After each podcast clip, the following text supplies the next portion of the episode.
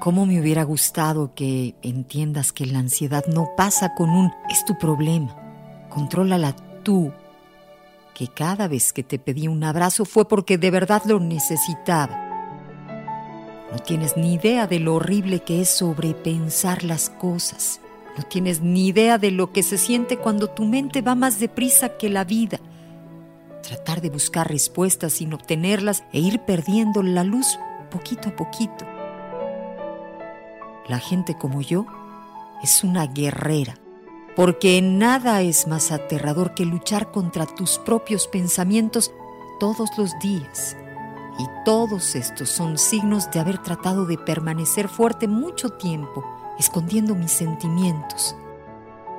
Sé que nadie puede entender completamente una situación por la que nunca ha pasado, pero a veces la compañía, incluso en silencio, es suficiente.